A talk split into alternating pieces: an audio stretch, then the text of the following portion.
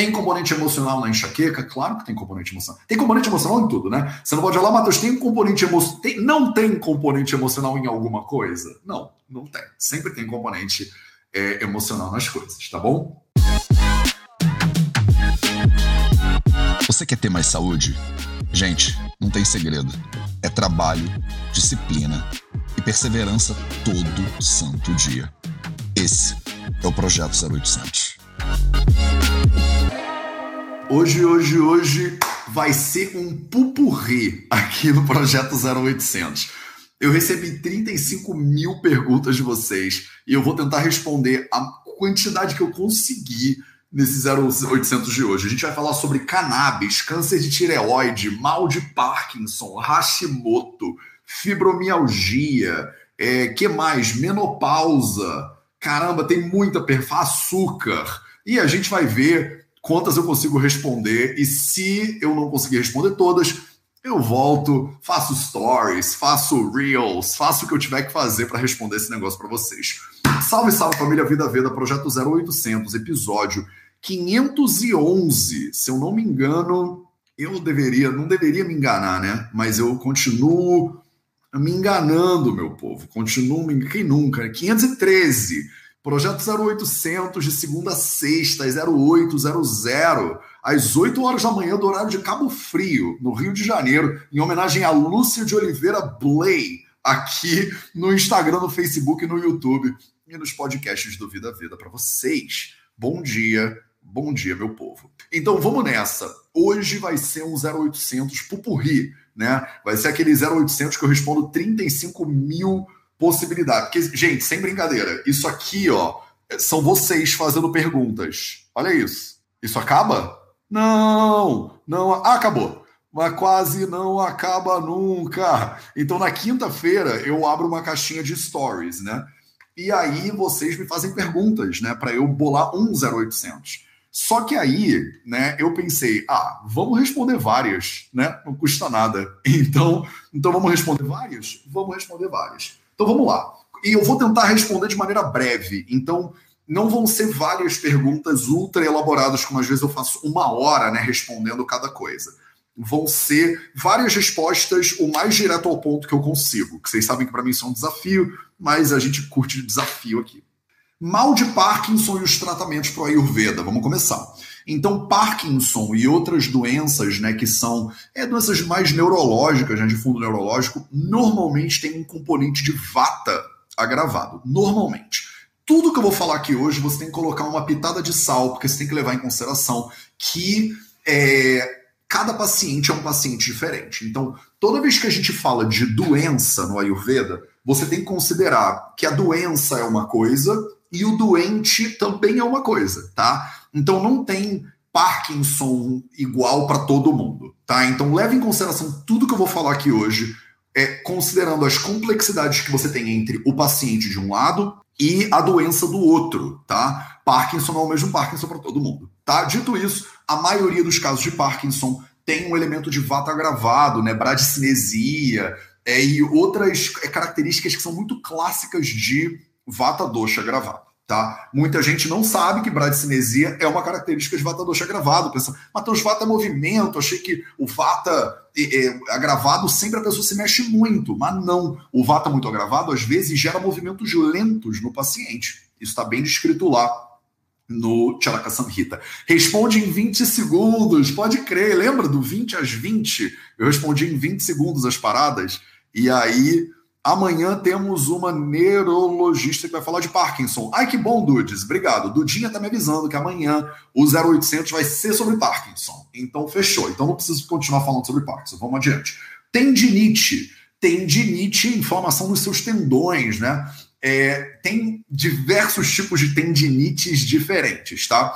Uma recomendação que eu dou, que inclusive eu dou na aula de Abhyanga, do curso Fundamentos, do certificado nos Fundamentos da Ayurveda. Tem uma aula de Abhyanga lá no módulo 2, que é o módulo prático, e eu ensino esse negócio. Se você não tiver com ama, não tiver com má digestão, ou não tiver com outras complicações, uma Um tratamento que, que é muito eficiente na maioria das pessoas é a aplicação de óleo morno de rícino ou mostarda é, no lugar que você está lá com é, o problema. Eles são óleos quentinhos, dependendo do tipo de predominância, né? Se for uma, for uma tendinite muito pituda, né? Talvez o calor do óleo não seja tão legal. Mas a maioria dos pacientes que eu vejo é o óleo morninho para você fazer uma massagem suavezinha no lugar onde você tem a tendinite ajuda.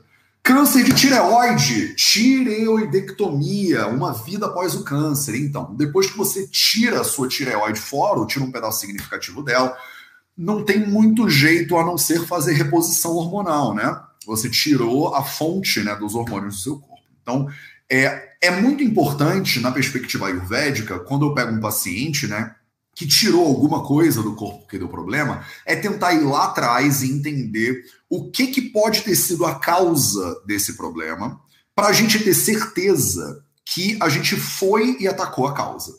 Não adianta nada. Você tira a tireoide, continua fazendo tudo igual, e daqui a pouco que deu origem àquele problema, na perspectiva ayurvédica, por exemplo, ah, Matheus, sei lá, eu é, tô com vata muito agravado. Aí o vata muito agravado começou, deu um cisto, aí o cisto evoluiu para lá, câncer, aí você tira o negócio fora, tá? Um exemplo bobão aqui para você.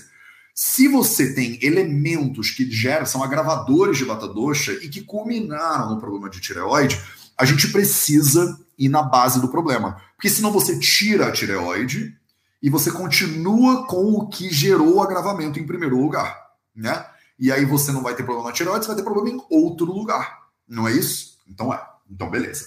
Matheus, o que, que eu faço em relação à enxaqueca? Enxaqueca tem dois elementos fundamentais que eu vejo na maioria dos meus pacientes. O primeiro elemento é alimentar, tá? É alimentar. Muitas pessoas sabem o que, que podem e não podem comer, ou devem e não devem comer, para é, evitar, né, para mitigar os episódios de enxaqueca. De novo, enxaqueca não é uma coisa só, tem vários tipos de enxaqueca diferentes, não é o mesmo paciente sempre, então você tem que levar tudo isso em consideração. Eu estou no meu banquinho que se mexe, porque estou precisando, minha coluna está meio que precisando de uma massagem.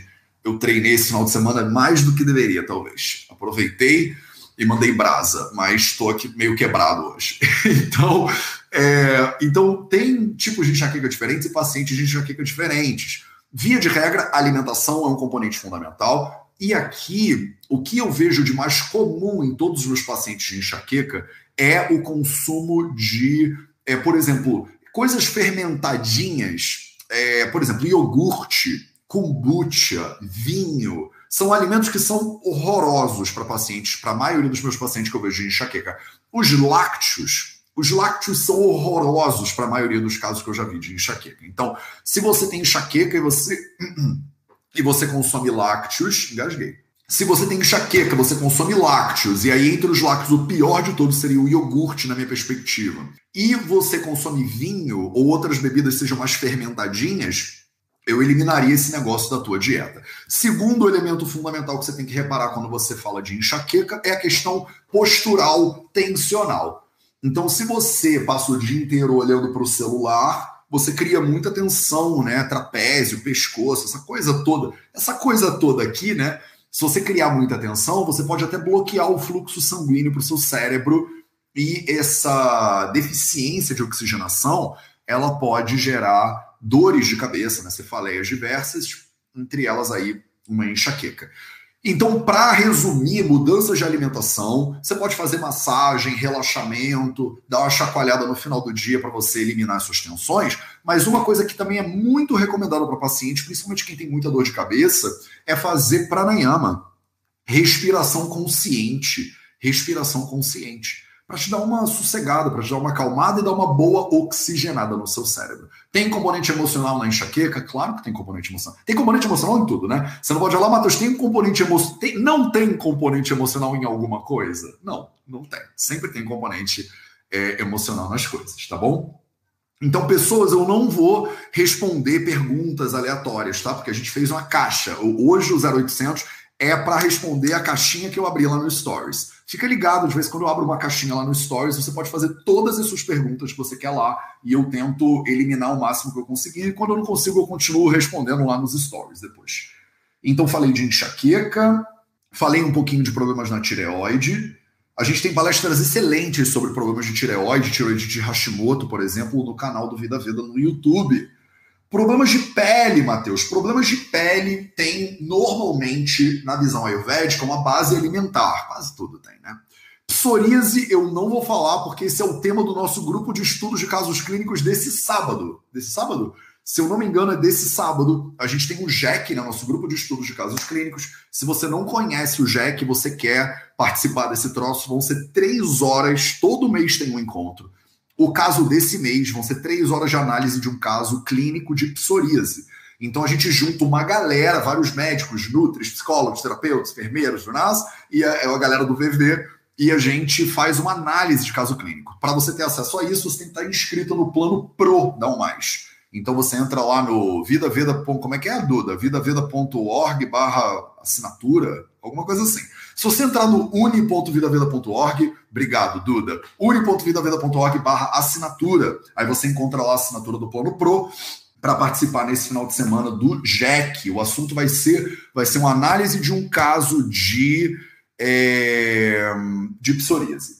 Beleza? Rotina diária, Matheus, e Ayurveda para tentantes. A rotina diária para tentantes é a mesma rotina diária para não tentantes, tá? Você precisa acordar de manhã, você precisa. Ah! Vai sair um vídeo hoje, inclusive, né, Dudes? 9 horas da manhã, olha aí para você, hein? 9 horas da manhã, logo depois do 0800, vai sair um vídeo que chama Rotina Diária Perfeita. Pronto. Se você está assistindo isso no futuro, né? Provavelmente você está assistindo isso no futuro. Se você está assistindo isso no futuro, vai lá no YouTube, bota Rotina Diária Perfeita. Tem um videozinho que tá lindo, inclusive, gente. Quem tem a minha equipe de edição e audiovisual tem tudo na vida. Mudança de estação, rituais e alimentação. Falo muito disso.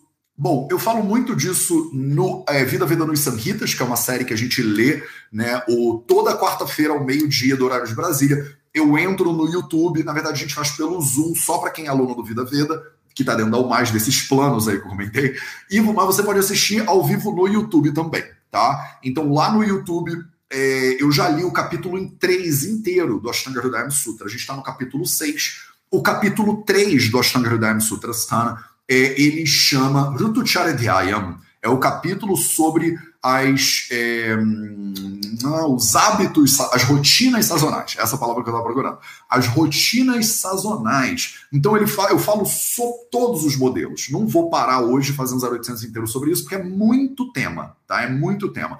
A mudança, o que é o verão, o que é o inverno, a secura, a umidade, o calor e o frio, que são os quatro elementos básicos que você tem que considerar aqui quando você fala das estações do ano. Ah, tem uma aula, inclusive, sobre Ritucharya dentro do curso Fundamentos da Ayurveda. Quem tá no Fundamentos aí, hein? Me manda um hashtag Fundamentos. Quem tá no Fundamentos da Ayurveda, para eu ter uma noção, para eu dar uma nivelada na galera, porque tem 500 pessoas aqui ao vivo agora, e eu sei que a gente tem umas centenas de alunos aí no Fundamentos. Manda o seu hashtag Fundamentos para eu ter uma noção de quem é que está no Fundamentos, quem é que não está, para eu poder meio que dar uma nivelada e saber, né? Se todo mundo que está aqui está no Fundamentos, eu posso ir um pouquinho mais profundo. Olha que maravilha. Se você já tem fundamentos sólidos no Ayurveda, ó a galera mandando hashtag Fundamentos. Tem uma galerinha no Fundamentos, hein? Ah, que bom. Então, ó, quando eu sabendo disso, eu já consigo encarar o, o zero. Olha, uma galera, hashtag fundamento. Galera da F4P, claro, galera da F4P também tem que estar na área. Maravilha, então. Vocês que estão no Fundamentos têm uma aula inteira sobre o Rutucharya, né? Eu falo sobre o calor e, e, e, o frio, a umidade e a secura. Esses são os pontos fundamentais quando a gente fala de Rutucharya, né? Eu agora, por exemplo, estou aqui no norte de Portugal. Então a gente está fazendo uma transição de um frio molhado, né? Horroroso, diga-se de passagem. Chegou a menos 3 graus aqui. Eu reclamo mesmo. Eu reclamo porque eu moro num apartamento super velho as paredes e as portas são feitas de papel, papel celofane, e aí entra, o frio entra que entra, sabe? E aqui chove, que é uma maravilha. Então agora a gente está passando para a primavera. Então o dia tá azul, tá maravilhoso. As árvores da Alameda, que eu vejo aqui da, da, da minha janela, elas já estão começando a, a, dar florezinhas e dar, e dar folhinhas. Olha que coisa linda. E aí, eu, no frio do inverno, lá de acordo com a Shtanga Daime e com Charaka Samhita também, eu acumulei capadosha então o kapha, ele foi acumulando no meu corpo ao longo do frio, foi solidificando por causa do frio do inverno. E aí agora, com os primeiros raios de sol da primavera, o tempo começa a esquentar. O que, que acontece com o capa, de acordo com os samitas? Ele liquefaz. Ele liquefaz e ele, ele sai da por onde, Matheus? Ele sai pelo meu nariz. Então, o que, que acontece comigo agora na primavera? Eu fico fazendo isso eu fico tomando chazinho de gengibre, eu fico dando um manage, né? Eu fico gerenciando o meu capa doxa, que está se liquefazendo gradualmente, invadindo os tecidos do meu corpo aí. Qual é a recomendação dos samhitas? Se o capa tivesse muito agravado, eu entraria com Vamana Karma. Vocês, galera, hashtag fundamentos, vocês têm uma aula inteira sobre Panchakarma lá no Fundamentos, vocês sabem do que eu tô falando. Então, capa muito agravado, eu posso aproveitar agora na primavera e botar o capa para fora se eu quiser, né? Fazer um vamos na karma. Não vou fazer um vamos na karma, não vou fazer. O que, que eu vou fazer? Eu vou fazer chá de gengibre, atividade física, eu vou dar uma controlada no meu capa doxa dentro do meu próprio corpo. Aí, de repente, né, eu fico com um probleminha aqui, uma dorzinha aqui, porque eu passei o final de semana inteiro fazendo atividade física. Small Acts Food tá falando. Vamos falar disso mais às nove? Podemos. Inclusive, vou fazer uma live. A gente vai emendar agora, né? A gente vai desse 0800 aqui, depois eu vou entrar em outra live com Small Acts Food no Instagram. Se vocês quiserem uma dobradinha de Mateus hoje, dobradinha de Ayurveda, entra lá e vamos que vamos. Menopausa. Muita gente perguntou sobre menopausa no, no box da quinta-feira passada, do, no, na caixinha dos stories. Menopausa, maca peruana, chá de amora, respirar melhor? Muito bom. Feira Patiover Post falou só me escreveu isso. Menopausa, maca peruana, chá de amora, respirar melhor? Eu adoro, eu adoro quando vocês escrevem as coisinhas no box, que é muito engraçado. Então, muitas pessoas perguntaram sobre menopausa. Então, menopausa, eu falei muito sobre menopausa. Se você botar no YouTube Vida V da Menopausa, você vai achar vários e vários vídeos. Menopausa é uma transição da mesma maneira que a primavera está sendo uma transição, né? E que a vida, da vida mais jovem, para você entrar na puberdade, aí a vida adulta, aí depois você entra na menopausa, e aí a vida mais terceira idade, né? Muitas vezes a gente fala, que é a terceira idade na visão ayurvédica também. É, você precisa passar pelas pelas transições, respeitando que você vai mudar nas transições. Se eu tenho um hábito de inverno e eu quero manter ele agora na primavera, eu vou me ferrar. Eu vou me estrepar. Como a gente fala bem bom carioquês, eu vou me estrepar. Né? Por quê? Porque você perdeu o contato com o seu corpo. O maior problema que eu vejo na menopausa é que as pessoas elas não observam o momento que ela está passando. O corpo vai mudando, mas a pessoa quer continuar fazendo tudo igual. Então, o corpo vai se adaptando a uma nova realidade bioquímica e a pessoa ela quer ter o mesmo vigor de 33 anos, a pele de 22, o, o tônus muscular de 43, sei lá. A gente inventa que o passado era mais glorioso e a gente não aceita né, a transição. Se você não aceita a transição, a realidade ela sempre ganha das suas expectativas. Anota isso aí no seu caderninho. Anota. Anota porque isso é importante. A realidade ela sempre ganha das suas expectativas. Ela ganha das minhas também, tá? Eu não sou privilegiado em relação a isso. Toda vez que eu idealizo alguma situação, toda vez que eu invento uma historinha, um enredo, daqui a pouco vem a realidade e ela diz assim: meu filho, há quanto tempo você está fazendo isso? Ah, eu estou aqui inventando essa realidade há dois anos agora. Então tá na hora, né? Tá na hora de dar uma destruída nisso. E aí ela joga uma microbomba de realidade na minha cabeça para eu tentar entender, olha, eu estava idealizando, eu estava idealizando. A realidade, ela sempre ganha das suas expectativas, da sua idealização, do que você inventou que deveria ser, do que você acha que seria se não fosse aquilo que não foi, mas se foi aquilo que de repente no outro dia poderia ter sido. Nunca é, tá? Sempre é a realidade. Então, um dos maiores problemas que eu vejo é a dificuldade de aceitação de que o corpo está em transição. Quando você senta na transição, aceita a transição e fala: tá bom, isso é a realidade, como eu vou fazer isso o melhor possível agora? Você já dá três passos em relação a, a, aos mal-estares da vida. Muitas doenças, diga-se de passagem, não é uma, não são duas. Muitas doenças que, que afetam né, os seres humanos são doenças de desconexão da realidade porque você está vivendo um mundo de expectativas. A gente chama isso de pragnia parada, né? É quando você tá não está olhando a realidade de, pela realidade da realidade. Você está olhando a realidade pelas suas idealizações ou pelas suas misturas, suas confusões com a realidade. Você confunde, né? Ah, Matheus, eu sou muito apegada ao meu cartão de crédito. O meu cartão de crédito, ele me representa. Eu sou o meu cartão de crédito. Aí o cartão de crédito, ele é bloqueado, né? Aí você, o seu nome vai para o SPC e para o Serasa. Aí a sua vida desmorona. Aí você fala, Matheus, quem sou eu sem o meu cartão de crédito? Então, isso, a gente chama isso de pragnia parada. Você se confunde com seu corpo, você se confunde com a sua mente, você se confunde com seu time de futebol, você se confunde com as suas opiniões políticas, você se confunde com seu namorado, com sua namorada, você se confunde com seu filho, com sua filha, você se confunde com seu pai, com sua mãe. E aí, para destacar, porque não é, né? Não é. A confusão ela é uma ilusão, né? Ela é uma mentira. E aí a gente sofre, a gente garra, né? A gente garra na ilusão e fica ali doendo, né? E às vezes você está abraçando uma roseira, né? Aí você abraça a roseira e fala, mas como dói esse negócio? Aí eu falo, solta essa roseira. Você fala, mas eu não sou ninguém sem a minha roseira, Mateus. Se eu soltar a roseira, quem sou eu? Você é um ser humano livre de espinhos. Olha que maravilha.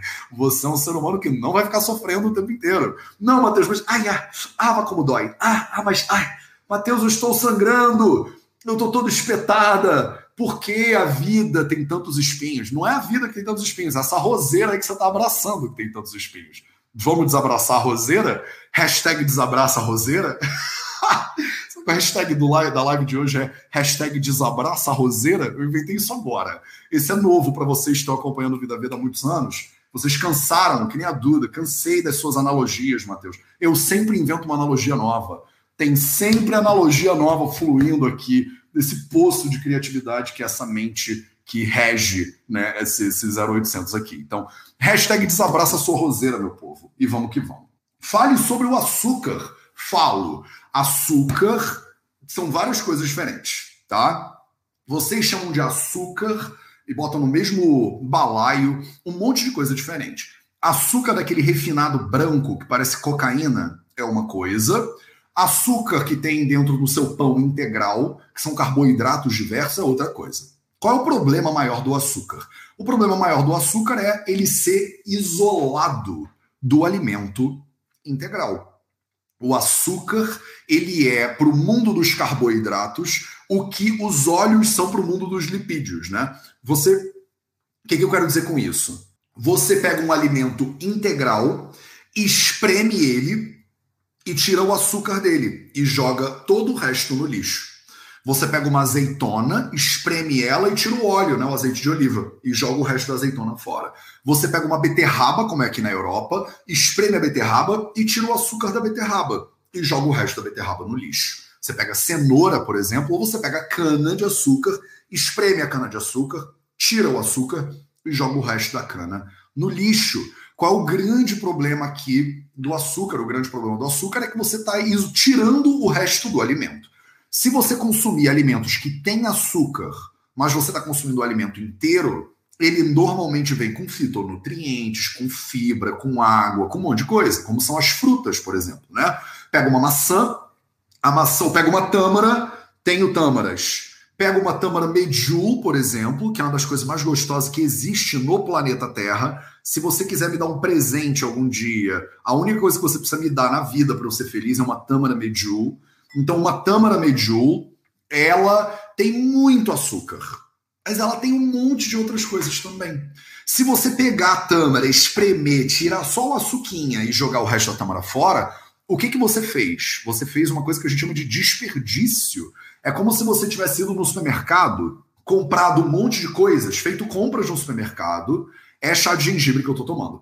Você fez compras no supermercado, aí você passou no carrinho, aí a moça do carrinho, né, ou o moço do carrinho faz pip, e vai passando pip, aí vai passando pip. Aí no final, ela pega metade das suas compras e ela devolve pro supermercado. Aí você fala, oh, eu comprei isso aí. Ela falou, é, você comprou, mas você não vai levar. Porque você está espremendo um alimento integral e tirando só o açúcar do alimento integral. E aí o resto do alimento integral? Para quê? Porque você não está comendo o alimento integral inteiro, entendeu? Então, açúcar de alimentos integrais, açúcar da tâmara, açúcar da maçã, açúcar da pera, açúcar da manga, hum, açúcar da manga, é, o açúcar da, da, da farinha integral, o açúcar do, enfim, do arroz, por exemplo, são açúcares quando eles estão dentro do alimento integral que são normais, maravilhosos. A gente vive à base de carboidrato, né? O nosso corpo tem como sistema primário de é, abastecimento das células a glicose. A gente é um bicho movido a glicose primariamente. E só se não tem glicose, o glicogênio acabou, aí a gente faz uma transição para o que a gente chama de utilização de três moléculas que chama de corpos cetônicos, né? Que a gente chama de cetose, né, esse processo, que não é um processo muito natural para o corpo humano, a gente prefira, a, prefere, prefira, a gente prefere a glicose, né? E a glicose ela vem dos açúcares, é isso que acontece. Tá bom? Falei muito, hein? Efeitos na saúde mental, física e emocional do vício em pornografia e masturbação. Eu estou alarmada com os dados que eu tenho visto. Maravilhoso. Então, essa pergunta não é muito a minha especialidade, né? Mas eu falaria de vício em pornografia, de vício em masturbação, como de qualquer outro assunto de que a gente esteja falando de vícios, né? O que, que é o vício? O vício, ele é, na minha definição, tá? Não sou especialista nisso, não. O vício, ele é um comportamento que ele gera consequências negativas para você e que você não consegue parar de fazer. Qual é o outro nome que eu dou para isso? Qual é o nome que eu, eu, é, eu dou esse nome, mas eu fui inspirado no Dr. Michael Greger, né? Eu chamo isso de chute na parede, né? É que o Michael Greger chama de chute na mesinha de café. Porque no, no, inglês eles falam coffee table, aquela mesa que fica no meio da tua sala, que é pequenininha, que tem uns livros de arquitetura que ninguém lê nunca em cima. Então, a gente, ele chama aquilo de coffee table. A gente chama de mesinha de café, não, né? Mesinha de centro, talvez, o nome em português. Mas aí eu traduziria como chute na mesinha de centro. Eu não acho tão legal. E não é todo mundo que tem mesinha de centro, mas todo mundo tem parede, né? Então, eu chamei de chute na parede esse negócio. Então, o vício, ele é um, né, um comportamento que você não quer ter, ele não faz bem para você, mas você não consegue parar tem tudo a ver com aquela associação que eu comentei do tal do Pragnia Parada, mesinha de centro, né? É verdade. Eu não sei, gente, eu não tenho nem mesinha. Então, a minha sala é um. Eu tenho um, um tapete no chão. Eu, eu, como, eu gosto de comer no chão, eu não gosto de comer em mesa. Eu tenho mesa só de escritório, que é essa daqui que eu tô trabalhando em cima dela agora. Mateus, fale sobre como cuidar melhor dos ouvidos. Eu não vou conseguir chegar na metade disso. Já estamos em 30 minutos. Hum. Como cuidar melhor dos ouvidos, Mateus? Quarentena, folha de ouvido e otite recorrente tem uma aula inteira, hashtag Fundamentos do Ayurveda para você, no módulo 2, que chama Karna Purana ou Karna Tarpana. Né? Karna Purana ou Karna Tarpana são terapias, é a mesma coisa praticamente, que a gente faz nos ouvidos, né? Que a gente faz nos ouvidos quando é, você você é um ser humano, na verdade, né? Não é quando você tem um problema específico. Quando você tem um problema específico nos ouvidos, a gente usa óleos específicos, por exemplo, Jatiá de Thailand, né? Que é um óleo feito à base de Jati, que é o jasmim, o Jasminum grandiflorum. Fiz uma aula inteira já para vocês no Poder das Ervas, inclusive. Estamos só organizando o Poder das Ervas para ele ficar bonitinho para vocês. E o Poder das Ervas é um curso de é, ervas é, dentro do plano Pro do Vida Vida. Ele vai ficar disponível dentro do plano Pro para todo mundo que é aluno do Plano Pro. A gente está começando a empacotar ele, eu vou começar a soltar as aulas dele lá para maio, junho. Eu tenho algumas pendências de coisas para gravar, depois eu vou entrar no Poder das Ervas. A gente vai falar de Baixedia Kalpana, né? Como fazer né, é, esses preparos e tal dentro do Ayurveda. Mateus, como é que eu entro no curso Fundamentos? vidaveda.org barra Fundamentos tá? vidaveda.org barra fundamentos, você consegue conhecer o curso Fundamentos, está todo mundo falando né, do Fundamentos aqui, então você é, pode entrar lá. Aproveita e se inscreve no plano Pro da Mais, que aí você já assiste o grupo de estudos de casos clínicos nesse final de semana. Mês que vem tem mentoria fundamentos para a gente aprofundar mais ainda nas dúvidas de vocês. É, e eu vou botar o poder das ervas, que é um curso inteiro de ervas, de preparo de ervas e de chás e tal e tal, também dentro do plano Pro. O plano Pro vai ser o poder. Eu brinco que, a, que nós somos formiguinhas de fogo, né? Então o plano Pro, ele é o formigueiro sabe? Se eu falo que nós somos aves, né? O plano pro, ele é o ninho da parada, entendeu? Eu tô fazendo o plano pro para ele ser o melhor lugar para a melhor comunidade de Ayurveda em língua portuguesa que todo mundo já ouviu falar E ele é tipo assim, custa menos de 100 reais por mês para você fazer parte do Plano Pro. Tem um monte de curso caro pra caramba por aí. Eu tô tentando tornar isso mais acessível possível, sendo que a gente tem que pagar boleto dentro do Vida Vida também, né? Se eu pudesse, dava tudo isso de graça para todo mundo. Então, tem uma aula inteira no módulo 2 do Fundamentos, que chama que vai sair na metade de abril agora, o módulo 2 vai ser liberado. Então, já estou dando aqui uns spoilers do módulo 2 do Fundamentos da Ayurveda para você. Chama Karna Pura, na minha eu falo sobre isso. Eu falo sobre como você deveria fazer o ensino, o procedimento de oleação dos ouvidos e dos cuidados de proteção né, dos ouvidos que todo mundo deveria ter. Vamos chegar no tema então. Mateus, Ayurveda e cannabis. A pergunta foi muito linda. Azeitune me perguntou. Mateus, Ayurveda e cannabis, dá samba ou não?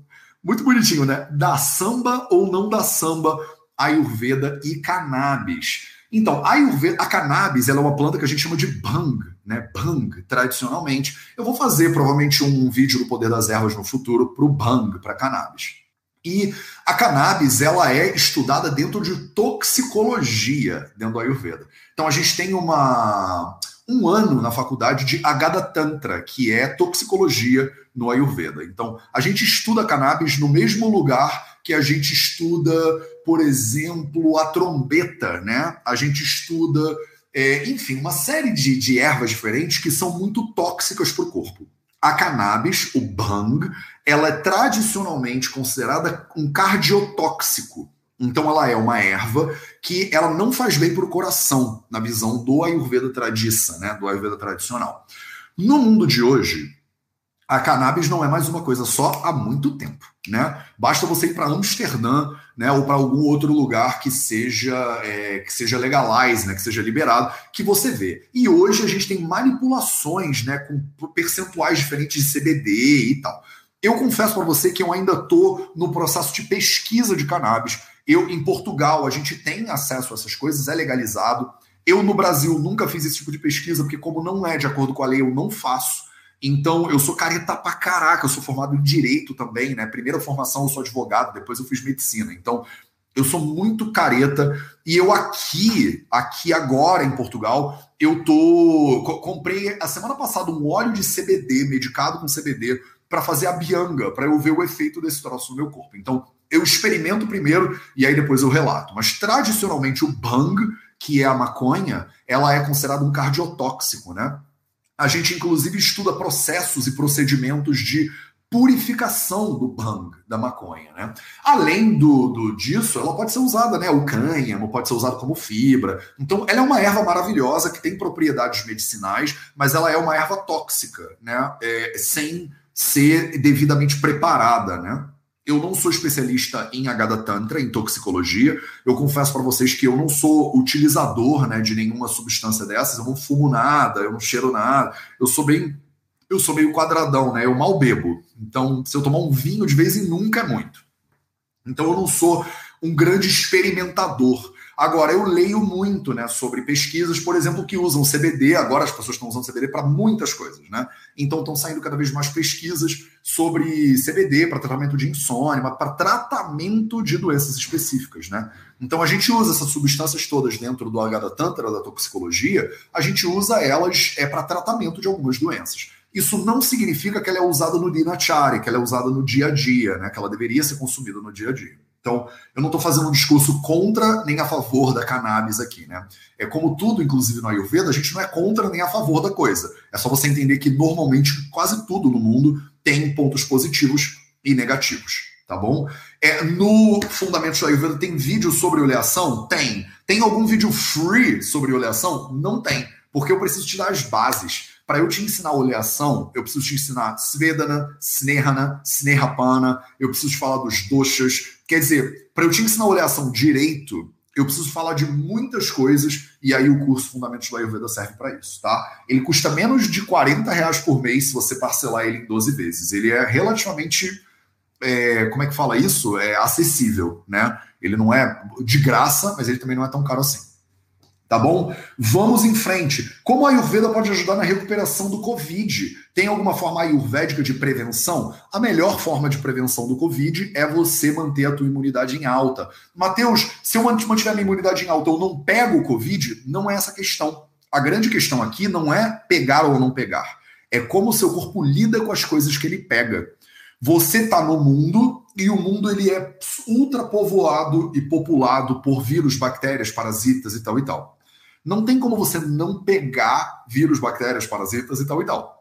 O que tem como você fazer é você entrar em contato com esses bichos e o seu corpo reagir a eles de uma maneira adequada. Se você tem uma saúde muito debilitada, se você tem uma imunidade zoada, se você dorme pouco, se você dorme menos do que 6 horas, por exemplo, isso chega a prejudicar em até 60% a sua produção de células assassinas naturais. As células assassinas naturais, elas são a linha de frente de defesa do seu sistema imune. Você dorme menos do que 6 horas, você tem o potencial de prejudicar a formação de células assassinas naturais. Então, o sono é o que, meu povo? ele é um pilar da saúde. Mateus, você faz massagem nos seus pacientes? Não, eu não faço. Eu sou médico e tecnicamente a gente, o Vaidya no Ayurveda, ele não aplica as terapias. Tradicionalmente a gente aplicava as terapias. Então eu aprendo, né? Na faculdade a gente aprende. Mas na prática, o Vaidya ele é assessorado pelo Paricharaka. E o Paricharaka, ele é quem faz as terapias. A gente tem um curso de Paricharaka no Vida Veda, mas ele nunca aconteceu. Curiosidade para você. Por que, que ele nunca aconteceu? Porque veio a pandemia. Então, o curso de Paricharaka, de assistente do médico, do é, ayurvédico, ele é um curso que demora seis meses teóricos e três meses na prática comigo no hospital lá na Índia. E aí entrou a pandemia e bagunçou nossos planos, mas vai ter. Só que o curso de Paricharaka, ele é exclusivo para quem é, pelo menos se forma na, no, no, F4P, na formação dos quatro pilares, e eu vou abrir, tipo, 10 vagas por ano. Assim, vai ser muito pouquinha gente que vai fazer esse negócio. Tá? Então, você precisa ter um seu sistema imune legal. Como é que tem um sistema imune legal, Matheus, de acordo com a Ayurveda? Você tem que ter um Agni legal. Você tem que ter um Agni legal. Mateus, você precisa de estômago vazio para fazer pranayama? Não, não precisa. Você pode comer alguma coisinha e fazer pranayama. Se você tiver com o estômago muito cheio, aí você prejudica o funcionamento do diafragma, né? está todo empanzinado dentro, não consegue respirar, né? Aí não dá. Então, mas você pode estar de estômago vazio também, não tem problema nenhum. Mateus, como ajudar pessoas mais velhas a mudar de hábitos? A minha mãe foi diagnosticada com câncer no rim para ajudar, não é pessoas mais velhas, tá? É qualquer pessoa. Então, a pessoa mais velha não, não tem dificuldade de aprendizado em relação à pessoa mais nova. Pessoa mais velha aprende, pessoa mais nova aprende. Só que o que que depende, o que, como essa pessoa aprende? Por que, que a pessoa aprende? Né? Como é que você é, aprende, né? É, você aprende quando você quer muito aprender. Quando você quer muito aprender. A sua mãe, ela quer muito mudar? Não, Matheus, eu é que quero mudar ela, então não tem como. Porque mudar dá muito trabalho, né? Inclusive, eu vou fazer uma semana inteira no início de abril, a semana dos três passos para a transformação.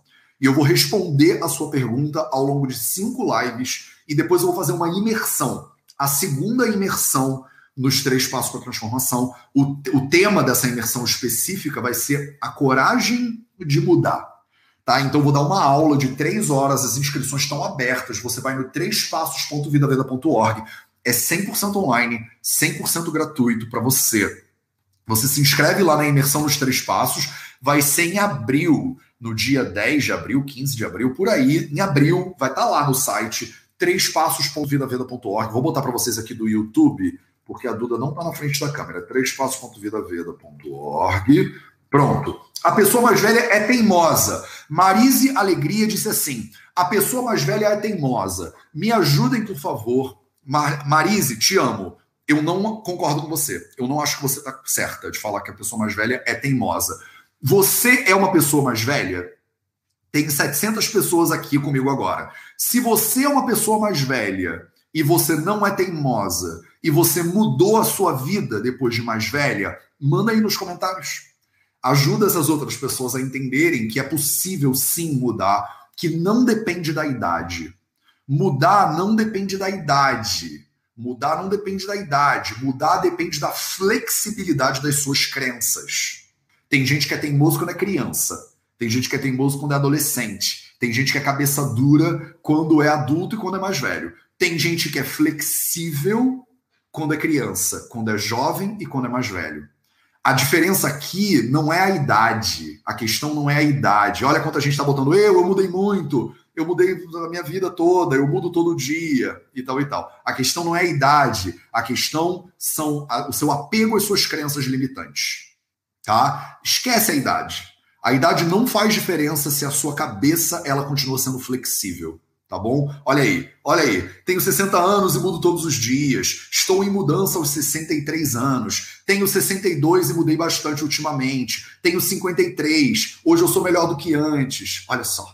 Olha só que maravilha. Eu não preciso nem falar nada. Tenho mais de 70 e eu mudo o tempo todo. E eu fui uma jovem teimosa. A Deonisa, obrigado pelo seu comentário. Eu fui uma jovem teimosa e agora que eu tô mais velha, eu tô cada vez mais flexível e mais aberta para mudança. Isso. Obrigado. Obrigado, pessoas, por vocês me salvarem aqui.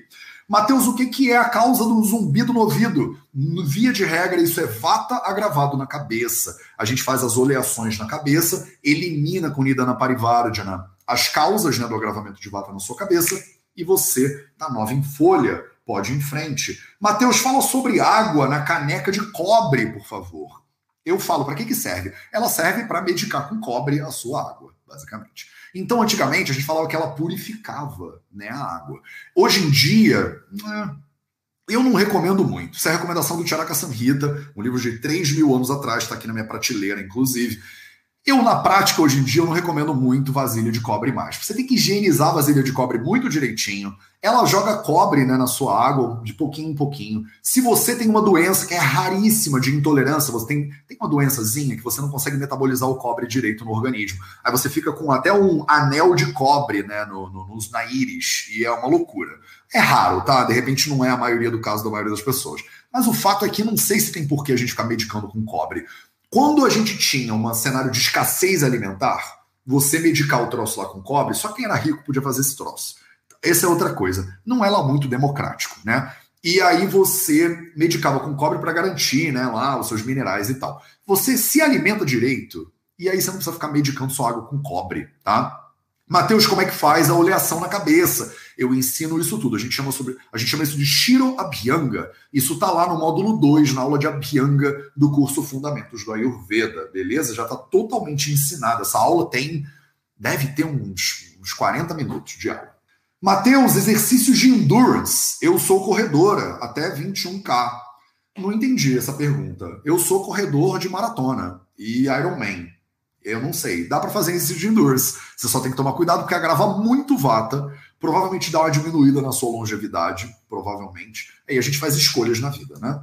Falei já de enxaqueca. Importância da disciplina e o mal da procrastinação. Vou falar, ó, Amanda Cis Alexandre me perguntou isso, a importância da disciplina e o mal da procrastinação. Eu vou falar muito sobre disciplina e sobre procrastinação na segunda imersão dos três passos para transformação, a Coragem de Mudar. Ficou bonito esse nome, né? Eu chamei de A Coragem de Mudar essa aula. Três horas de aula para vocês sobre como transformar, como mudar e quanto, como não transformar e como não mudar, beleza? Mateus, e se for inox, não tem problema. E se for titânio, normalmente titânio não tem problema. E se for o jarro de barro da minha avó, também não tem problema. Inclusive, nos samhitas, eles recomendam você botar é, água no jarro de barro e porque ela fica fresquinha, ela fica gostosinha. E muitos filtros tradicionais têm o barro lá com carvão né, no meio e tal, maravilhoso. Mateus, tratamento de viroses dentro do Ayurveda. Já falamos, falamos de é, humanidade, eu ia falar, falamos de imunidade. E o tratamento de virose tem tudo a ver com a sua imunidade. A perspectiva no Ayurveda é ao contrário. Essa perspectiva moderna, vamos terminar o 0800 com isso, porque eu não vou chegar até o final nunca, é impossível. Tem tanta. Várias pessoas recomendando, é, outras pessoas para eu trazer. Mateus fala sobre astrologia védica. Mateus traz pessoas de é, antroposofia. Mateus chama alguém de homeopatia. Mateus chama alguém de agricultura biodinâmica. Vou chamar. Tá? Vamos falar de antroposofia, não é minha área de especialidade. Vamos falar sobre homeopatia, não é minha área de especialidade. Vamos falar sobre agricultura biodinâmica. Vamos falar sobre astrologia védica. Vamos falar sobre tudo isso. O 0800, meu povo, está no 513 e a gente vai até mil. Pelo menos até mil a gente vai, tá? Depois de mil, talvez eu invente uma outra coisa para a gente fazer, né? Acho que a gente vai fazer mil e um, né? Acho que 0800 mil, e aí depois a gente inventa uma outra maluquice aí para brincar, tá? Então, É, já falei muito sobre isso. Vamos terminar com essa, com essa coisa aí da virose, porque eu quero explicar para você, porque tem muita pergunta. Eu não vou chegar até o final disso nunca, impossível. É, mas eu vou continuar respondendo vocês até eu, eu não conseguir mais falar, tá? Que vai demorar bastante. E aí a gente volta. Vamos falar sobre a gente fechar os 0800 de hoje com chave de ouro. Vamos falar sobre a diferença a diferença da perspectiva do Ayurveda para a perspectiva moderna Hoje em dia não tanto, tá? Mas para o vestido Ayurveda, para o vestido moderna, sobre infecções, tá? Qual é a perspectiva moderna mais tradicional é, sobre infecções? Ela surgiu lá na, no início do século XX, quando um sujeito lá, um, um queridão, ele descobriu a penicilina, né? Então, com a descoberta da penicilina, a gente descobriu que a gente pode curar a gonorreia em até quatro horas. Olha que maravilha. Tinham anúncios, né, sobre é, penicilina cura gonorreia em até quatro horas no meio da rua, de tanta gente que ficava com gonorreia naquela época, 100 anos atrás. Não tem muito tempo, tá? Não tem muito tempo. E aí iniciou-se a era dos antibióticos né, na medicina moderna, tem 100 anos isso só. Tá? O Ayurveda tem 4, 5 mil anos de idade, o Charaka Samhita tem 3, 4 mil anos, a penicilina tem 100. E aí a gente inaugurou uma era de raciocínio antitético, que significa assim, o vírus, a bactéria, ele é meu inimigo, né? Eu preciso dar porrada no, na oposição. Então, esse cara aqui, ele não pensa que nem eu penso, então eu vou dar porrada nele, né? Eu estou com uma infecção bacteriana, Matheus, é H. pylori, é E. coli, é alguma coisa. Então eu vou tomar um remédio que destrói essas bactérias. Eu estou simplificando muito a visão, mas a, a, base é essa, tá? Você tem um vírus, toma um antiviral, né? Você tem um fungo, toma um antifúngico. Você tem uma bactéria, toma um antibiótico abre parêntese aqui para curtinho para você. Antibiótico é só para bactéria, tá? Não adianta, eu tô com vírus, toma antibiótico. Não funciona, não, não é assim que funciona. Né? Você está pegando um martelo para apertar um parafuso, tá? Tá errado, a ferramenta não é essa. Ah, mas Matheus, e se eu tiver uma complicação bacteriana por causa de uma infecção viral? Aí tudo bem, mas aí o antibiótico trata a bactéria, ele não trata o vírus, tá? Então são duas coisas diferentes. Fecha parênteses.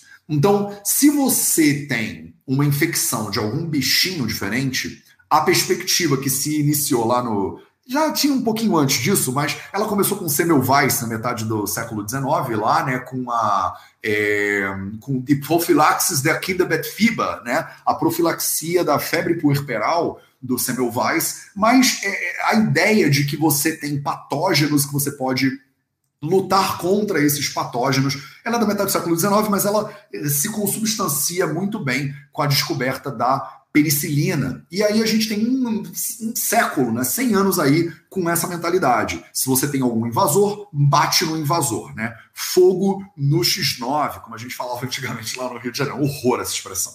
E aí você dava porrada na oposição. Qual é a visão do Ayurveda? A visão do Ayurveda não é essa, tá? A visão do Ayurveda não é essa. Tá? Então você não deveria é, lidar com o bichinho de maneira só antitética, de você dar porrada na bactéria, no vírus, no parasita e tal e tal. Chega num ponto de infecção que os antibióticos salvam vida, que o antiviral salva vida. E antigamente essa pessoa ia morrer de acordo com a Ayurveda, porque a gente não ia conseguir ajudar. Ela chegou num ponto de proliferação bacteriana, de infecção tão é, grande que ela vai provavelmente morrer mesmo, porque a gente não ia ter um antibiótico que hoje salva muitas vidas, então não estou falando mal dessas coisas. Eu só estou te mostrando uma diferença de perspectiva que a gente tem no Ayurveda em relação à visão mais tradicional da medicina moderna, porque agora, com o advento do microbioma, com o entendimento do microbioma, a gente já está revisitando isso também na medicina moderna. A medicina moderna está resvalando no Ayurveda cada vez mais, né? Não sei se pode falar resvalando, essa palavra é negativa, está encostando, né? Está indo de encontro a enfim, não faz diferença, mas eles estão hoje pensando de uma, com uma mentalidade um pouco mais ayurvédica, digamos assim, né? Que é a seguinte: o teu corpo ele lida o tempo inteiro com vírus, bactérias, parasitas, fungos, lá. Quem é que faz o meio de campo entre o Mateus e os vírus, bactérias, parasitas? O seu sistema imune. Como é que a gente chama isso no Ayurveda? Basicamente, a gente chama isso de Agni. Né? A gente empacota dentro do conceito de Agni tudo isso. Tem uma aula inteira de Agni lá no Fundamentos do Ayurveda. Eu falo para você, quer fundamentos sólidos do Ayurveda? Fundamentos do Ayurveda. Porque, cara, eu criei o um curso, chamei ele disso para não ter dúvida na sua cabecinha de para que, que serve o curso Fundamentos do Ayurveda, tá bom? Aí, o que, que a gente pensa?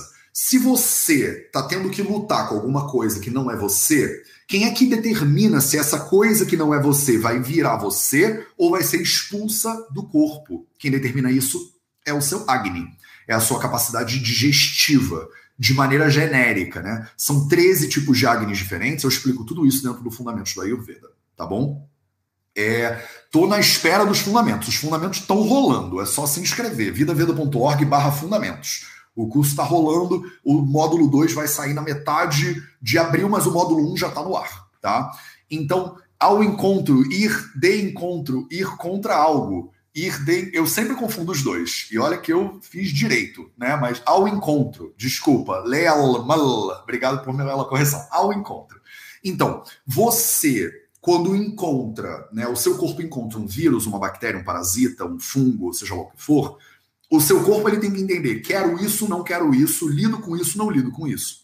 E o sistema imune, ele responde à ameaça, entre aspas, é, trazendo aquela ameaça para dentro e transformando ela em tecido, ou expulsando ela do corpo, transformando ela em mala, né, em excreta. Tem uma aula inteira de dosha, dhato e mala, uma para cada um, né, dentro do Fundamentos do Ayurveda, diga-se de passagem. Então, quando você interioriza ou expulsa, isso é um trabalho natural do corpo. Então, a gente nunca trata né, o paciente pensando que se ele ficar doente, eu dou um anti alguma coisa para ele. A gente começa a tratar a pessoa antes com alimentação, movimento, sono e silêncio. Quatro pilares da saúde quatro pilares da saúde, tentam manter a tua imunidade em dia. Com a imunidade em dia, talvez você entre em contato com vários bichos, mas talvez não, tá? 100% você vai entrar em contato com vários bichinhos e a tua imunidade ela vai dar conta daqueles bichinhos. Às vezes melhor, às vezes pior, tá? Às vezes você vai ficar doente, um pouquinho. Porque o ficar doente, febre, por exemplo, é o seu corpo a febre é uma resposta natural. Hiperpirexia, o aumento da temperatura corporal, é uma resposta natural do corpo para aprender ao quê? O que, que o corpo faz quando ele esquenta? Ele está aumentando o quê, meu povo? Clica agora, vai. Agora é a hora que você clica com o que eu estou falando. Você fala: caraca, Matheus, eu nunca tinha pensado nisso antes. O corpo ele esquenta. Para quê? O que, que ele está aumentando quando ele esquenta? Diz aí, o que, que ele está aumentando? o corpo esquenta, ele aumenta o que nesse processo de esquentar? O que, que o corpo aumenta quando ele esquenta que vai ajudar você a digerir essas influências aí? Ele aumenta o Agni. É isso que vocês estão dizendo aí. Ele aumenta o fogo. Aí a pessoa fica quente. Aí o que, que você toma? Você toma um antihistamínico para baixar a sua temperatura. Só que o processo de aumento de temperatura, ele muitas vezes é da fisiologia mesmo. O corpo ele precisa aumentar o Agni para ele aprender a lidar com a ameaça. Chega um ponto de aumento do Agni que se você ficar muito quente, o Pita está muito agravado, aí a gente precisa baixar o calor do corpo também, porque senão ele desnatura a proteína, dá problema neurológico e tal e tal. Mas deixar o corpo esquentar um pouquinho é fisiológico, é da natureza do corpo de lidar com problemas. Aí você tem uma febríola, aí você já toma um monte de cápsula.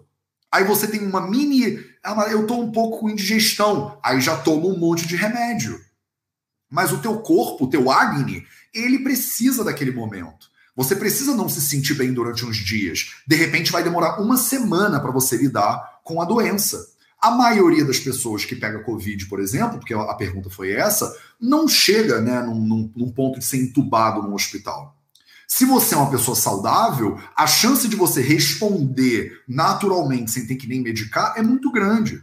Tem muitas pessoas hoje no mundo que estão pegando, não sentindo nada, inclusive, e se fizer lá o PCR ou o exame qualquer lá depois, vai dar que, pô, você já teve exposição. Por quê? Porque o seu corpo está o tempo inteiro tendo exposição a vírus, bactérias, parasitas e respondendo a isso. Se você está doente, e a maioria das pessoas hoje está, a maioria das pessoas hoje come um monte de porcaria, dorme mal, não se mexe. Então, assim, tem problema de digestão, tem problema de acne. É óbvio que você não vai responder bem quando você interagir com o ambiente. Mas a visão do Ayurveda não é para você é, demonizar tudo que está à nossa volta. Se é vírus, parasita, bactéria, eu tenho que sair correndo deles. É pelo contrário. Se você tem exposição a isso e você sustenta uma saúde legal, o teu corpo ele aprende a se relacionar com o meio ambiente. E de vez em quando ele não faz isso direito e fica muito doente e precisa de atenção médica. E de vez em quando ele fica muito doente, ele não consegue lidar, não consegue ter atenção médica e ele morre. Então a morte também faz parte. A medicina moderna é incrível e sensacional porque ela aumenta muito a expectativa de vida e longevidade dos seres humanos, mas às vezes atropela a imunidade no meio do caminho e outras coisas. Por isso que eu acho que a combinação de Ayurveda com medicina moderna é o poder. Nutrição, psicologia, bota todo mundo junto e vê o poder que não é esse negócio. Junta algumas perspectivas ayurvédicas com algumas perspectivas modernas e você tem uma combinação linda para você fortalecer a imunidade das pessoas, elas lidarem com as doenças, ficarem um pouquinho doentes, porque às vezes a doença é um grande aprendizado para o seu corpo, a doença não vai te matar, e aí você vai, o corpo vai aprender e vai lidar com outras doenças ainda melhor. É porque essa perspectiva, hoje em dia, ela é um pouco bárbara, né? Ela é um pouco bárbara. E a gente pensa, não, a gente tem que salvar todo mundo e a gente nunca pode ficar doente. Mas na visão ayurvédica, a gente pega, a gente pega doenças o tempo inteiro e fica um pouco doente mesmo.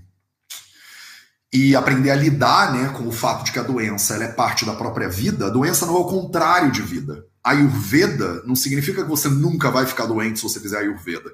Isso é um negócio que é uma, uma tolice que as pessoas cometem. Tolice foi bom, vai. Tolice você não ouve há muito tempo. Mas é, é, que eu acho que é a melhor palavra. É uma tolice que as pessoas cometem, dizendo assim: ah, olha lá, Mateus está fazendo Ayurveda e está com coriza, por exemplo. Sim, a coriza é o processo natural que acontece na primavera com o corpo que está lá se adaptando à realidade. O corpo da pessoa que faz Ayurveda, ele não é o, sei lá, o homem de ferro ou esse arquétipo que você inventou na sua cabeça da saúde perfeita, ideal, que nunca fica de outro negócio. A saúde, ela é um equilíbrio dinâmico. Eu sou saudável porque eu oscilo. Se eu parar de oscilar, eu morro. Eu ser saudável significa que o tempo vai esfriar e o meu nariz vai apontar. Opa, o tempo está esfriando. Olha aí a, a, a gosminha no nariz. Não é, ah, estou com gosminha no nariz, vou fazer jalanete todo dia até não ter gosminha nenhuma. E a gente fica o tempo inteiro fazendo essa oposição, né? Eu não posso ter nada que é contra o que eu acho que é o ideal. Então é a coisa da divindade, né? Do, da dicotomia muito judaico-cristã, que é a coisa do céu e o inferno. Ou você é perfeito, ou você é o demônio, né? Ou você é meu amigo, ou você é meu inimigo, ou você é contra mim, ou você é, é eu amo você, ou você é como é que é a guerra santa, né? A gente tem que invadir o infiel lá para ele acreditar em tudo que eu acredito. A visão ayurvédica ela é um pouco mais conciliadora, né? É, eu disse outro dia que eu nunca fico doente. Impossível. Eu nunca fico doente. Eu não fico doente que nem vocês falam de ficar doente, tomar remédio, ser internado e tal e tal. Mas o meu equilíbrio de saúde ele é dinâmico. Por exemplo, eu agora não estou doente. Isso não é doença, de acordo com a Ayurveda. Isso é transição corporal no meio da primavera. Eu não me sinto doente, eu me sinto bem, mas eu me sinto em transição.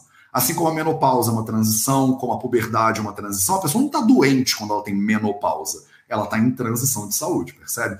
Às vezes, uma, uma febrinha, ela não é uma doença. Às vezes, a febrinha, ela é o seu corpo mantendo a saúde.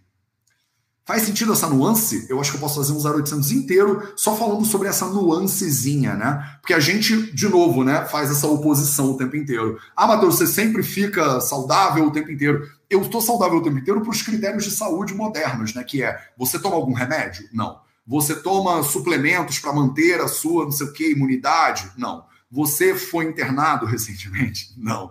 Então eu sou saudável, né? Eu não tenho nenhum problema. Mas isso significa que meu corpo ele não oscila, né? Que a saúde não oscila. Faz sentido isso para vocês? Matheus, você espirra, espirro. Hoje de manhã, inclusive, eu dei uns três espirradas, porque acordei, estava muito frio, e aí o meu corpo foi lá dar aquele equilíbrio. Você tosse, tusso, de vez em quando a minha garganta precisa dar uma tossida de novo. Percebe? São os equilíbrios e desequilíbrios, equilíbrios e desequilíbrios. Tá todo mundo dizendo que faz sentido total, faz sentido total, faz sentido total.